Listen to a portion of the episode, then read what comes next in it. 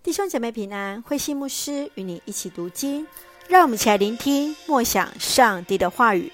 尼西米记十一章到第十三章，完全的奉献。十一章开始恢复了以尼西米为主体的记事。在十一章，原本居住在耶路撒冷的人极少，很可能当时的敌人都以耶路撒冷为攻击的目标。通过人口的调查，使得犹大、便雅米和利未后裔为核心支派，重新调配他们来定居在耶路撒冷。在十二章当中，重新调配居住地之后，为了确认两次被掳归回的名单，也是为了建立那信仰基础，再次调查祭司和利未人的家谱。十三章当中，尼西米返回波斯，向皇帝亚达薛斯一世报告他修筑城墙的事。接续就是看见那记录圣殿的敬拜被忽略，又有违反安息日诫命的，以及尼西米用严厉的方式手段来对待那娶外族的犹太人。最后再一次的重复，不断的来说，求上帝纪念。他所做的工，让我们一起来看这段经文与默想。请我们来看第十一章一到二节：每十家选出一家去住在圣城耶路撒冷，剩下的就住其他城镇。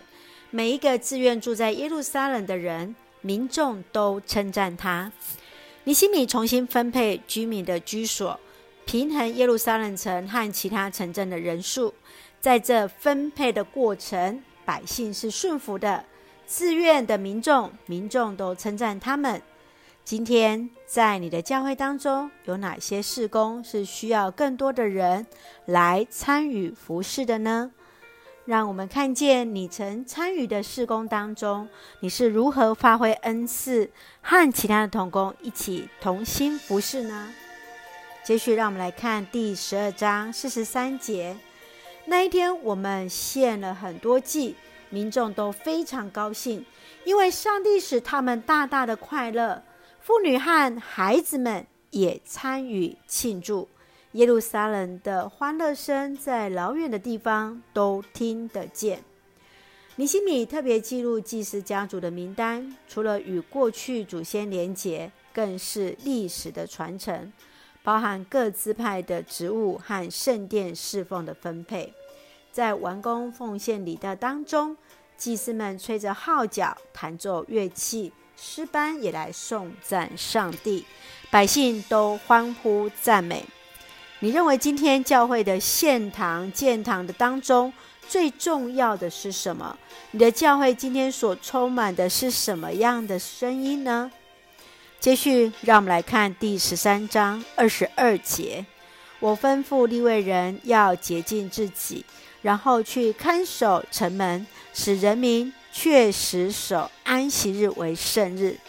我的上帝啊，求你为这件事纪念我，并且因你的大慈爱怜悯我。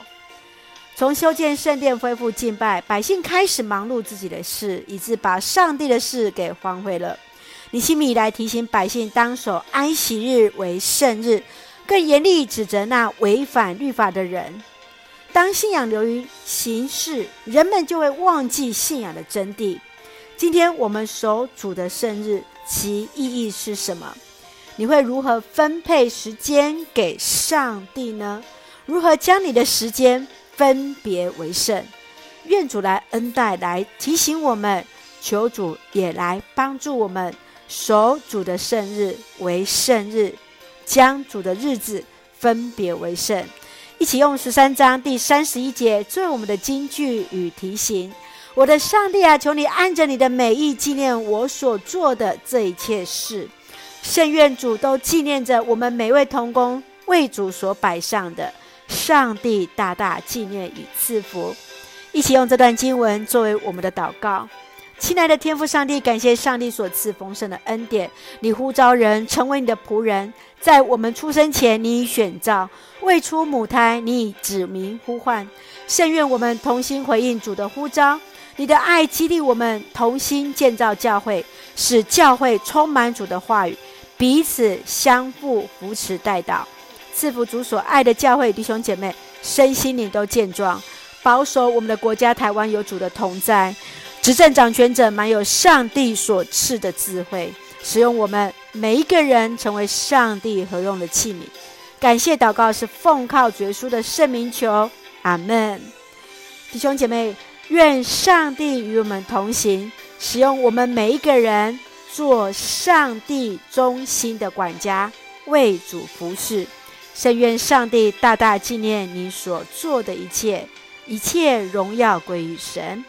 弟兄姐妹大家平安。